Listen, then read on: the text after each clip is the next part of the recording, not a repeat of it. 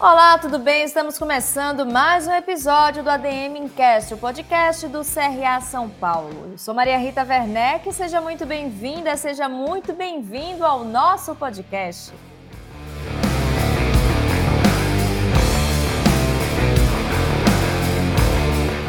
Hoje vamos bater um papo sobre responsabilidade socioambiental nas empresas e para essa conversa eu tenho o prazer de receber a administradora registrada aqui no CRA São Paulo, Isabela Salton, diretora executiva de liderança e ESG na Nexus Ideias e Negócios, além de consultora e mentora. Tudo bem, Isabela? Seja muito bem-vinda. Olá, Maria Rita, todos que estão nos assistindo, como estão? Muito obrigada.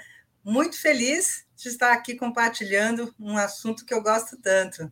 Então, obrigada. Acho que vai ser uma conversa muito gostosa. Com certeza, tenho certeza disso. Bom, Isabela, para a gente começar né, a nossa conversa, explica para a gente de fato né, o que, é que significa uma empresa ser responsável socioambientalmente. Eu acho que antes de mais nada, Maria Rita, a gente precisa entender realmente em que contexto essa empresa está inserida. Ela precisa ter uma clareza muito grande é, do impacto que ela causa, né? qual a sua responsabilidade, como é, e aí sim ela poder dizer claramente como é que ela está realmente comprometida em relação uh, às questões uh, do meio ambiente e às questões relacionadas à sua à comunidade do seu entorno, né? E quando a gente fala meio ambiente, não é só Uh, o verde, né? A gente tem sempre a impressão que meio ambiente é só o verde, mas qual é o meio ambiente também interno nessa empresa? Como é que ela olha seus colaboradores? Como é que ela olha seus parceiros? Como é que ela cuida de todas de todas essas pessoas que fazem parte e que trabalham de uma maneira direta ou indireta da, da, da, suas, da, da sua empresa, na sua comunidade. Então, entender realmente isso. Né? É, Para ela ter responsabilidade socioambiental, ela precisa estar muito consciente e estar engajada em assumir esse compromisso. Eu vou revelar agora uma conversa de bastidor que eu tive com a Isabela quando a gente estava fechando essa entrevista, que ela ficou muito feliz quando soube a temática do nosso programa, porque seria mais uma oportunidade, né, de falar sobre gestão ambiental, responsabilidade socioambiental nas empresas para mais pessoas. Aí vem a minha pergunta, Isabela. Você acha que as empresas, principalmente aqui no Brasil, estão dando a devida importância que esse assunto pede? Como é que você está vendo isso? A gente tem que sempre procurar trabalhar com aquilo que a gente gosta, com aquilo que a gente acredita, com aquilo que a gente quer transformar, quer ajudar. Né? E no caso, no meu caso, é sempre é muito isso, né? É, a minha história ela vem de um começo que foi ligada antes da administração uh, às questões das ciências biológicas. Eu me formei em biologia porque eu tinha um sonho de ser é, oceanógrafa, gostava muito de praia, gostava muito de, de natureza, gostava não, sempre gostei. É, e aí, por uma condição que a vida nos leva, né, eu acabei me tornando administradora. Eu migrei para a área da administração para ajudar a família num negócio próprio e simplesmente vi que não conseguiria fazer uma outra coisa. Então, juntar essas duas coisas, que, são, que é uma paixão, a natureza é uma paixão minha, é, e saber que hoje também é tão importante e tem como a gente poder traduzir isso em ações práticas e eficientes, isso me dá muita alegria realmente. Ver que aquilo que a gente faz como administrador ajuda a trazer uma melhor condição de vida para as pessoas e para os lugares que a gente pode uh, trabalhar em torno. Bacana. Bom, vou puxar agora, né, um pouco da sua experiência com os projetos que você teve e realiza ainda, né? Mas vamos lá um pouquinho mais para trás os projetos que você realizou né, no Vale do Rio Doce. Eu gostaria que você falasse um pouquinho sobre isso, como é que foi essa experiência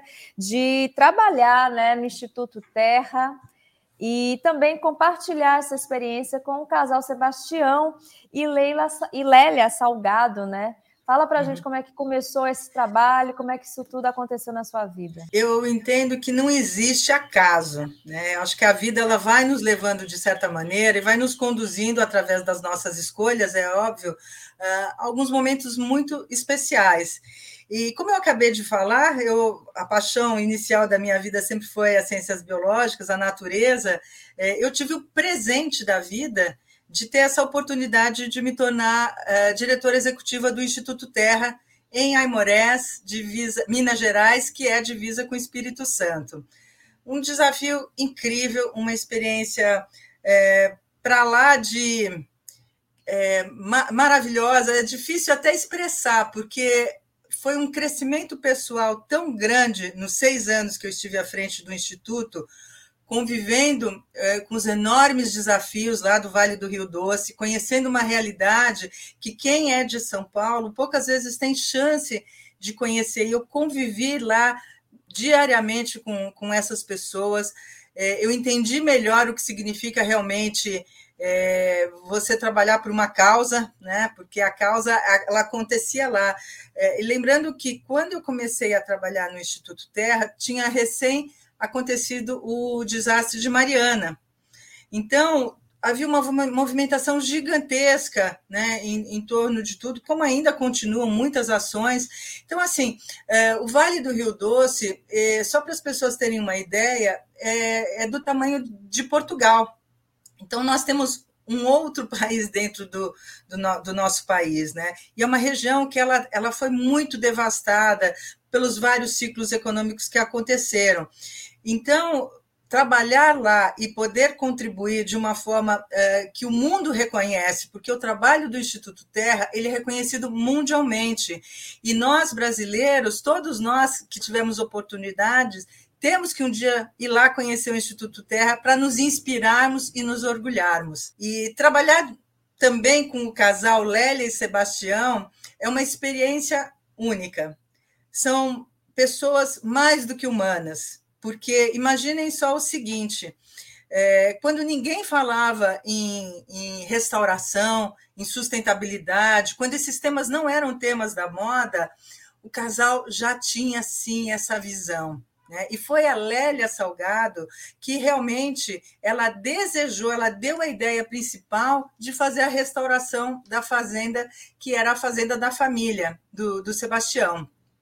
E eles foram considerados uh, malucos na época, porque era um terreno completamente devastado, uma, uma, uma fazenda de 700 hectares, e que é, passo a passo e com a ajuda de muitas pessoas, né, cada pessoa tem pessoas que estão lá desde o início ainda trabalhando no Instituto Terra, é, conseguiram realmente transformar aquilo. Hoje você tem um, um uma reserva com biodiversidade, com animais, com plantas, né? Você tem um verdadeiro santuário onde os animais encontram um lugar seguro para realmente poder viverem naquele lugar, né? E a gente tem que replicar o modelo do Instituto Terra para muitas outras regiões e para o entorno de todo aquele Vale do Rio Doce. Realmente um lindo trabalho, Isabela. Inclusive, essa restauração que você está falando é a que é considerada uma das maiores restaurações do país? Sim, creio que sim. É, em área degradada. Eu acho que isso sim. é muito importante frisar, porque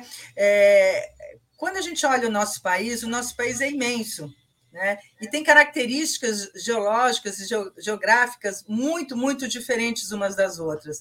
No caso do Vale do Rio Doce, como o próprio nome diz, é um vale. Então, você tem uh, uh, uma declividade, você tem muitos morros, você tem uh, muita erosão, você tem uma situação de clima muito difícil, eh, e isso, então, torna mais difícil a restauração. Então, se restaurar em áreas normais já é uma coisa difícil, restaurar no Vale do Rio Doce é coisa de maluco mesmo.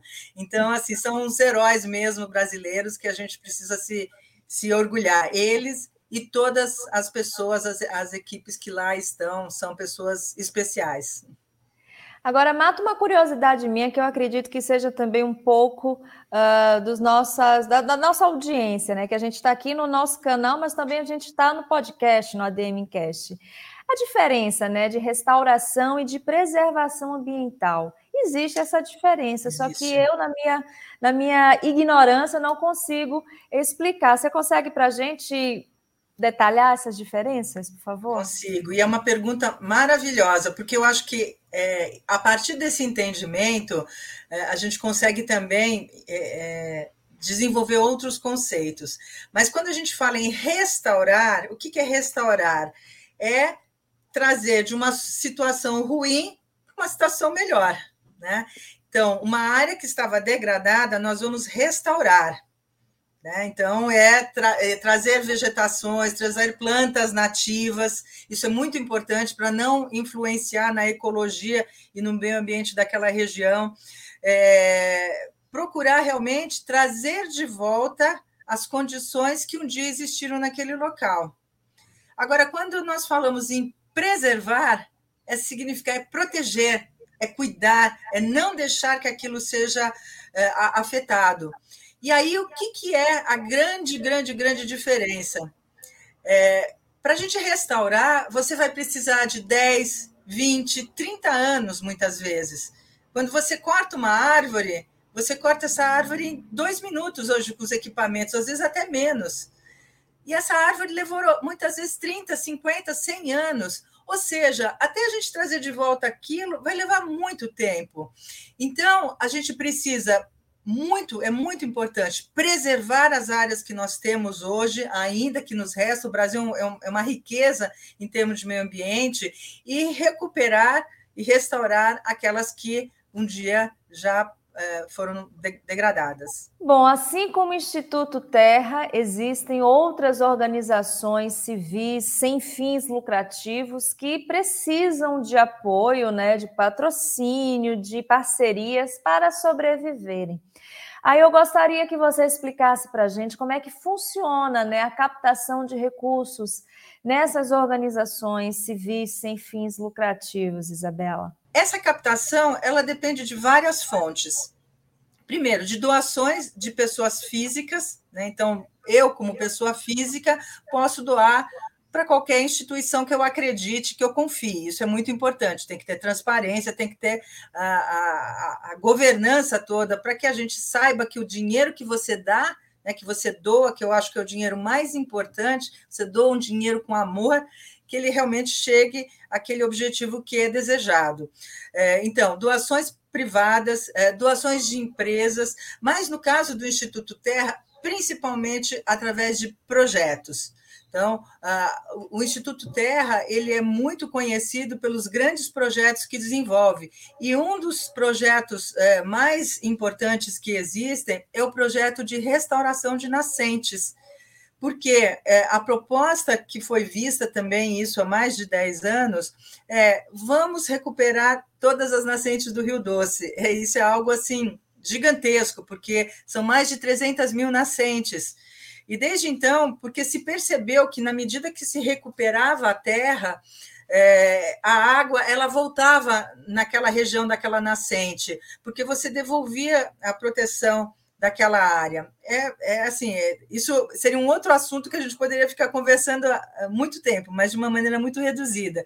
Então, neste projeto, várias empresas aportam dinheiro para que o Instituto possa fazer a recuperação dessas nascentes. E aí é um trabalho de formiguinha, porque a equipe técnica ela tem que ir porta a porta, ela tem que ir através é, dos seus grandes parceiros, que são os comitês de bacia, que são as prefeituras, que são os, os outros órgãos é, relacionados ao meio ambiente que podem, possam existir naquele local, e vão lá juntos desenvolver projetos e ajudar aqueles pequenos produtores rurais rurais.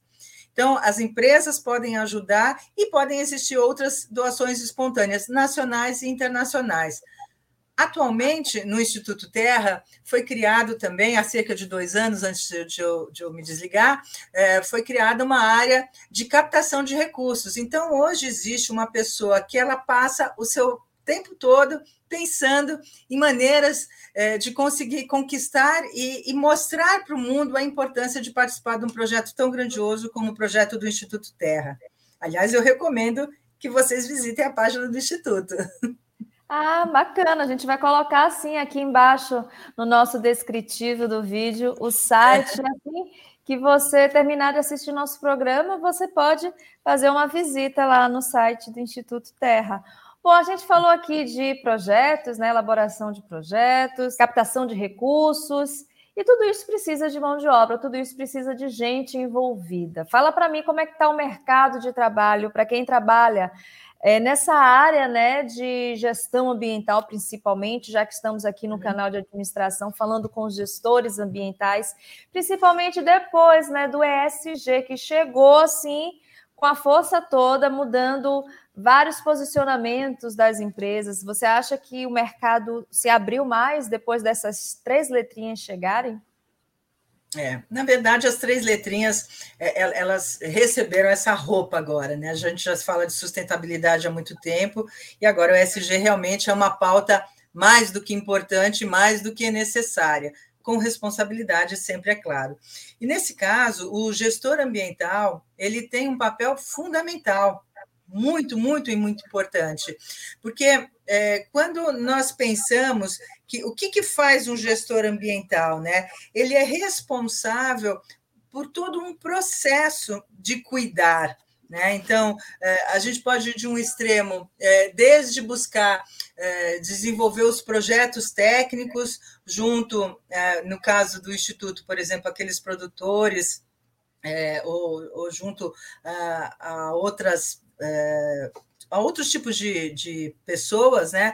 É, até realmente a olhar políticas públicas. Né? Então, ele tem que pensar no impacto que as ações que o projeto terão vão causar naquela, naquela, naquela sociedade, naquele meio ambiente.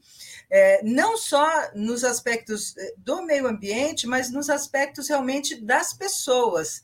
Então, é importantíssimo que cada vez mais esses profissionais estejam muito capacitados. E aí, novamente, educação é base, é a base do crescimento, é a base da gente construir um país melhor para os nossos filhos, netos e para as próximas gerações. Né? Esse desenvolvimento de programas que os gestores ambientais são responsáveis é que realmente vão dar oportunidade de perpetuar um trabalho muito bem feito. Agora eu quero, antes de continuar a nossa entrevista, eu quero só passar um recado para vocês. A gente está falando aqui de alguns conceitos. ESG é um desses que a gente acredita que você não pode ficar sem conhecer, né? Sem entender. Então, clica depois aqui no card, deixa a aba já aberta aí. A gente tem um programa especial, um conteúdo especial sobre essa temática, inclusive um dos vídeos mais assistidos aqui do canal, para você ficar por dentro, né? Você que ainda está começando, né, nesse processo de é, educação socioambiental, ESG, que a gente fala não só do meio ambiente, mas também tem um lado da, das, das, organizações, né? E também do social.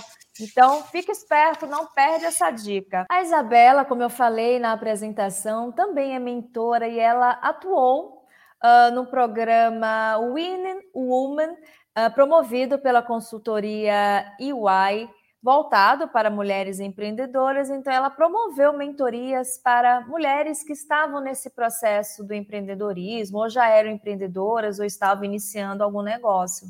Gostaria muitíssimo de saber como é que foi essa experiência, Isabela. Esse trabalho de mentoria voluntária que eu realizo atualmente é, é, também um outro dos grandes presentes né, que eu recebi aqui ao longo da minha carreira, essa oportunidade.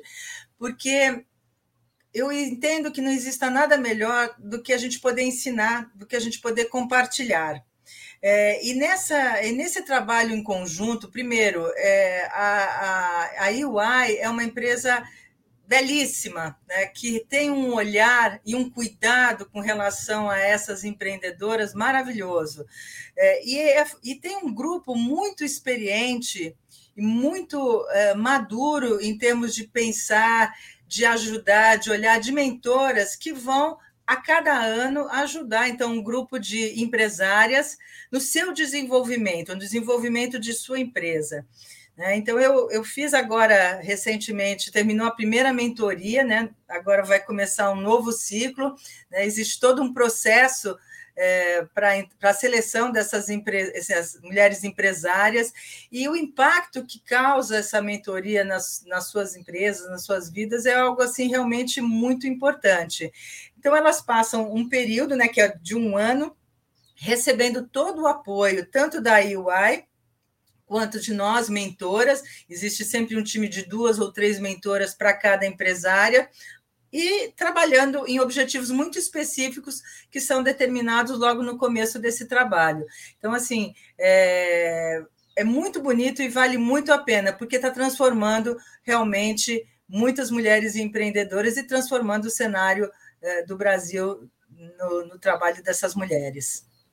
Você poderia deixar uma breve dica para quem está nos assistindo, principalmente as mulheres que têm essa vontade de se tornar empreendedora ou que já são empreendedoras, mas ainda estão em busca né, do seu caminho, do seu lugar? Em primeiro lugar, eu tiro meu chapéu, né? Se eu tivesse um chapéu aqui, eu tiraria para todas essas mulheres empreendedoras, porque eh, dentro dos múltiplos papéis que as mulheres já exercem, né, já, já atuam, já são muito conhecidos por todo mundo, o papel da mulher empreendedora também é algo que se sobressai.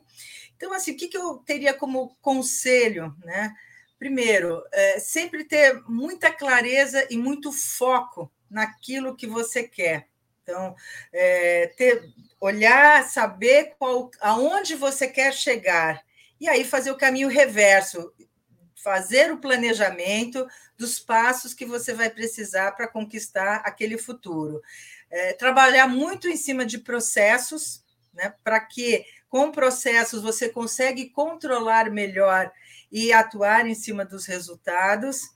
É, e olhar com muito carinho um outro ponto que eu acho que é fundamental, que são as pessoas que estão junto com você nessa jornada é, entender as suas necessidades, que elas entendam quais são os seus objetivos e muita ética e muita transparência sempre. Essas são as palavras chaves aí para essa conversa.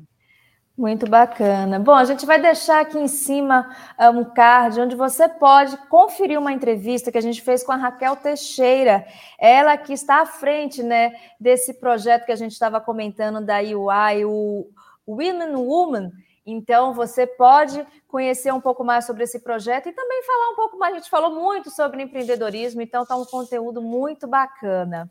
Vale muito a pena ouvir a Raquel, viu? A Raquel é vale muito a pena muito. ouvir essa entrevista da Raquel. A Raquel, ela é uma inspiração tanto para as empreendedoras Verdade. quanto para as mentoras. Então, assim, é, não, não deixem de assistir, porque tem muito aprendizado aí à disposição.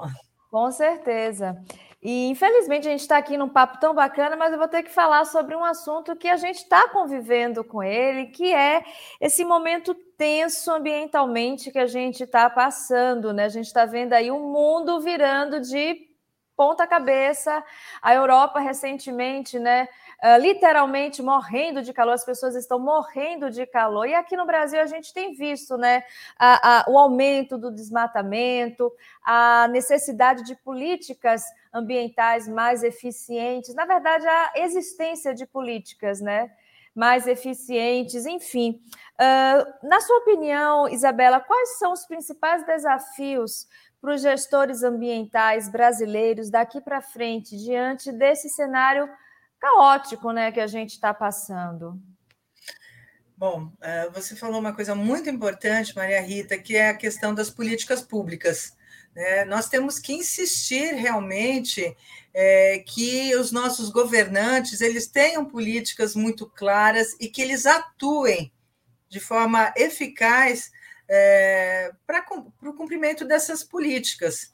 É preciso realmente que os gestores é, eles trabalhem com muita responsabilidade, porque nós já estamos atrasados em décadas é, nessa, nessas questões ambientais.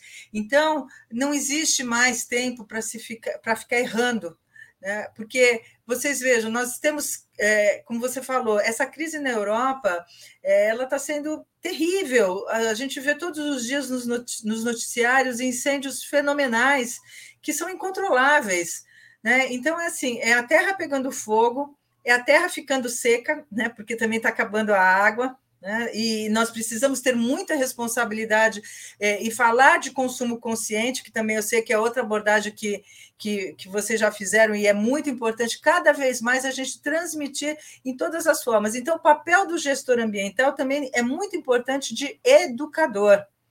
Então, de ajudar a, a, sua comunidade, as pessoas em volta, não só dos projetos, mas de todas as pessoas que eles puderem é, trabalhar, cada vez mais conscientizar em relação à responsabilidade de cada um.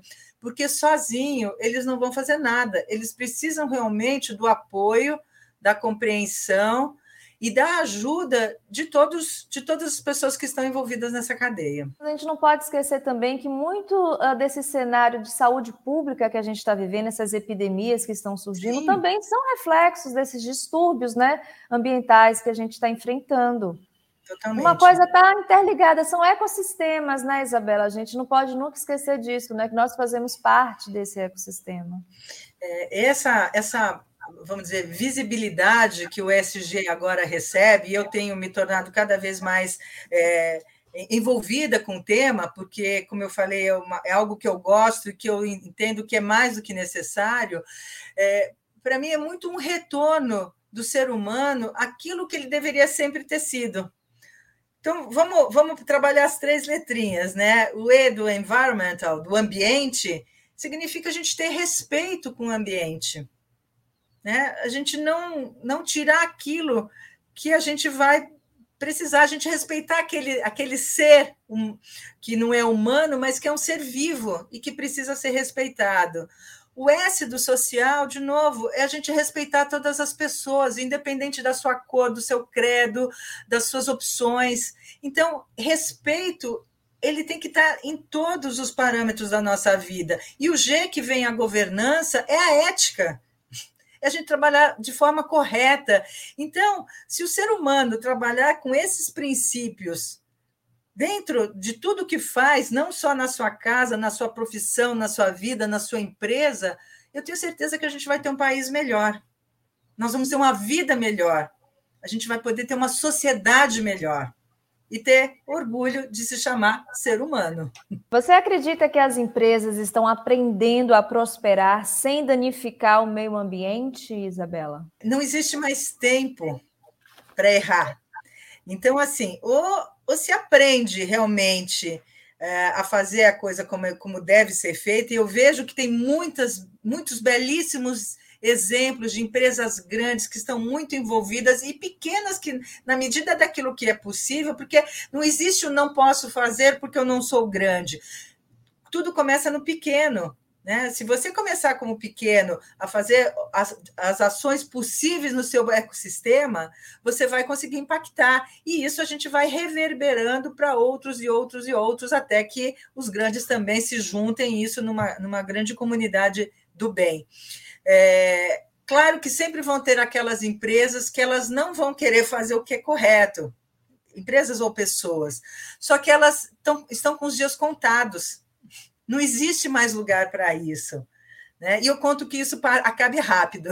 Então, aqueles que não estiverem realmente é, envolvidos, imbuídos de, de trabalhar com as melhores práticas, né, que tenham vida curta. Eu vou tornar a trazer aqui uh, uma dica de um programa, mas claro, contextualizando com o nosso tema. A gente recentemente gravou, Isabela, com o presidente do The Good Food Institute Brasil, o Gus Guadagnini, um programa sobre a indústria plant-based, porque a gente tem visto esse mercado crescer cada vez mais. São essas comidas, gente, que não são feitas com proteína animal. E a gente tem reparado que esse movimento está indo para outros setores, cada vez mais produtos orgânicos, produtos sustentáveis. Aí eu gostaria, vestuário também, né? Produtos uhum. de higiene, todos voltados para essa linha da sustentabilidade. Aí eu gostaria de saber se, na sua opinião, Isabela, você acha que essa preocupação com a sustentabilidade está chegando nas florestas, nos rios, nos mares, ou seja, as empresas que fazem parte, né? Desses sistemas, se elas estão sim se preocupando com a sustentabilidade. Como é que você está vendo esse cenário? Eu acredito que sim, Maria Rita, porque, como eu já falei em outros momentos, é, é, mais do que urgente, porque aquele que destrói hoje não vai ter o amanhã. Então, é, é muito importante que esse conceito né, que você citou, ele se, esteja expandido. E tem um outro ponto também que nós acabamos de falar, as questões da, da, das mudanças climáticas, elas estão assim de uma maneira muito rápidas coisas que eram previstas, situações que eram previstas para acontecer em 2050, já estão acontecendo agora em 2022. Rios secando, é, é, rios que eram intermitentes e que agora já, já não correm mais. Então, assim, é, é necessário e urgente. Então, não dá, não dá para ser diferente. Agora, tem um outro ponto que eu acabei não comentando quando eu falei do Instituto Terra e que eu acho tão importante que eu gostaria de comentar ainda que eu, eu, falei do projeto de restauração ambiental, eu falei do projeto de recuperação de nascentes, mas eu deixei de falar de um dos projetos que eu também tenho um, um, um tem um valor gigantesco, que é o projeto de educação. E aí é o grande motriz da mudança das próximas gerações, é a educação. Lá dentro do Instituto existe, então, um programa de formação de jovens filhos de proprietários rurais, que eles então eles vão, eles são acolhidos no Instituto Terra. É, existe todo um procedimento, é claro. É, eles passam um ano aprendendo todas as técnicas que existem e eles depois estão aptos a trabalharem nas ações é, voltadas ao meio ambiente. É, Alguns depois continuam seus estudos, se tornam gestores ambientais, se tornam, é, assumem cargos em empresas, assumem cargos é, em diversos setores voltados ao meio ambiente. Então, eu ressalto de novo: quem gosta e quem quer fazer um mundo diferente não pode deixar de se envolver com a educação e com a transformação. É, e esse programa realmente é um programa que já formou quase é, 100 jovens ao longo desses tempos, chama NERIA, Núcleo de Estudos em Restauração Ecossistêmica, e é outro é um trabalho inédito, porque ele é, ele é feito na prática. Então, os, as, os, jovens, são jovens, ficam lá morando, e é muito transformador. É, eu tive a oportunidade de acompanhar várias turmas, e aquele jovem que chega, muitas vezes, que nunca tinha tido nem a oportunidade de sair lá da propriedade da sua família, que são filhos da região, é, eles descobrem um mundo com porteiras enormes é, e se tornam realmente agentes que vão fazer toda a diferença lá na frente. Se tornam multiplicadores, né? Na Sem verdade, dúvida. acabam se tornando multiplicadores. Boa, boa iniciativa, excelente iniciativa é, do é Instituto Terra. Bom, Isabela, infelizmente a gente está chegando ao final do nosso programa. Eu gostaria de pedir né, uma dica de leitura. Eu falo uma dica, mas podem ser quantas você quiser sobre a nossa temática ou outro, né, outro assunto, outro tema que você acha importante, interessante compartilhar com a gente. Hoje existem, enfim, é muito fácil você encontrar é, literaturas. É, hoje tem uma facilidade enorme através da internet. Mas, assim, o tema ESG, eu gosto muito, existem vários livros publicados pelo Ricardo Voltolini. É, inclusive, eu vou mostrar um que ele lançou recentemente. Eu não ganho nada em fazer propaganda, mas eu acho que isso, para quem está começando, é muito bacana. É Vamos Falar de ESG. E aí tem várias conversas, vários exemplos. É muito uma leitura fácil para quem quer começar e muito inspiradora também. É, tem aí a inteligência ecológica do, do Daniel Goleman, tem uh, o livro do capitalismo consciente do Thomas X. Smith também. Então, assim, é, vai muito do que, de que tipo de leitura que esse é, leitor quer encontrar, mas assim, é, não deixe de ler. E eu acho que é legal também procurar várias fontes para poder depois questionar o que está sendo o que está sendo lá conhecido naquele momento. Isso mesmo. Bom, eu quero te agradecer não só pelas dicas, mas também por estar aqui com a gente nesse bate-papo. Foi prazerosíssimo, tenho certeza que todos que estão nos assistindo e ouvindo também gostaram. Mais uma vez, muito obrigada, Isabela. É isso. Eu agradeço e espero que é, esse bate-papo tenha podido chegar aos corações aí dos nossos ouvintes e que eles se interessem cada vez mais com esse tema. É, e essa parte de gestão ambiental, ela tem muitas nuances. Então, assim, na verdade, você se tornar um gestor ambiental significa você realmente olhar com muita responsabilidade as várias etapa, etapas do desenvolvimento deste processo de, de, de conservação, de, de construção de um mundo melhor. Então, assim, vão por este caminho, que é um caminho que vai trazer muito sucesso e muita alegria. Se quiser continuar te acompanhando depois aqui do programa, como é que faz? Por onde te achar? Bom, é, no LinkedIn, né? Bastante fácil me encontrar, Isabela Salton, ou através do meu e-mail, isabela.salton.gmail.com. Fiquem à vontade, vai ser um prazer se eu puder colaborar. Bom, assim a gente encerra o nosso ADM Encast de hoje. Eu quero agradecer muito a presença, a participação da Isabela aqui com a gente. E quero agradecer também a você que ficou conosco em mais uma edição do ADM Encast. Escreva nas redes sociais do CRA São Paulo o que acharam e nos sugira convidados e assuntos para os próximos programas. Eu sou Maria Rita Werneck e espero você no próximo ADM Cast.